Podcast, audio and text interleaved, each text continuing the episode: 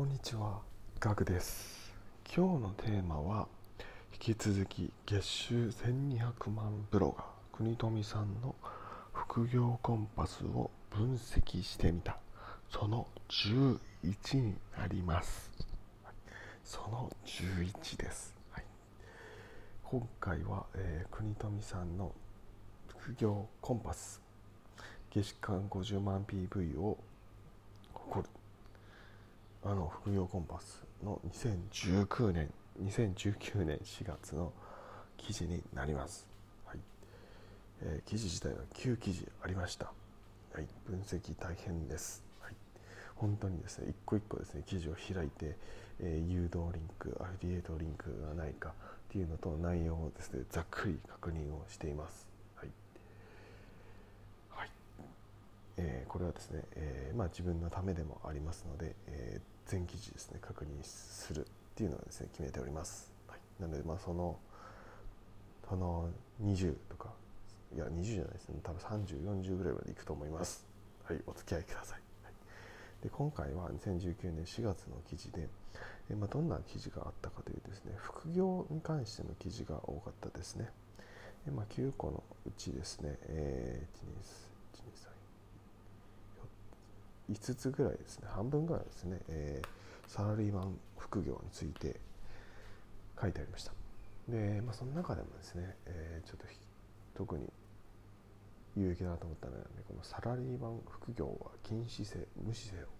月50万の5ステップっていうですね内容ですね、うん。まあ、サラリーマンですね。副業禁止の会社多いと思います。ですからですね、まあ、法律上ではですねサラリーマンの副業はもうそもそも禁止されてませんよっていう話です。まあ、ですがですね、えーまあ、会社でですね副業禁止って書かれているといくら法律上は OK でもですね、まあ、やりづらいですよね。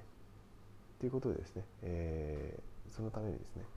えー記事があります。はい、市役所が回答サラリーマンの副業がバレない方法1つと仕事6つへ誘導されてました。まあ、その中ではですね、まあ、バレない方法っていうのがですね記事として書かれてましたので、えーまあ、住民税の話とかですね、えーそっち系税金の話ですねそれをなんかあなんかね栗富さんがですね、市役所の方に質問をして、えー、回答をいただいているのでそれをですね、記事にされていましたそれはすごくですね面白い有益な記事だなと思いましたので、えー今回の中です特にですねその記事がおすすめです。はい。ちらっとだけではですね、あの見て見てもらえるとですね分かりやすいと思います。まあ、副業やってない方もですね、えーそういうことなんだなっていう形で見てもらえると面白いと思います。はい。えー今回は以上になります。はい。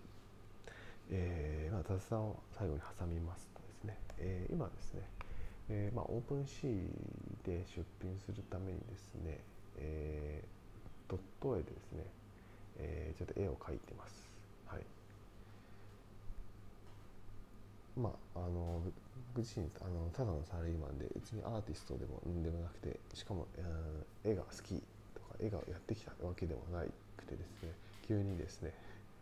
えーまあ、出品用に何かちょっと作らなきゃと思って作ってますで、まあ、出品はですね、ま、ポリゴンを使ってですね、まあ、ガス代がかからないようにですね、え出品しようと思っております、はい、それもですね出品したらですねその記事をですね、えー無料のノートの方に書こうと思っております。で今回のですね放送の方もですね、えー無料のノートもちろんありますのでちょっとリンク貼っておきますのでそちらからご確認いただけるとありがたいです、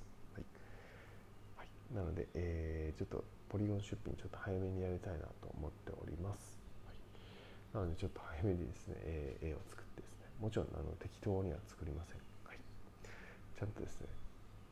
もちろんオリジナルのものでですね、えー作って、えーまあ、今週の1枚を作ってですね、えー出したいと思っています。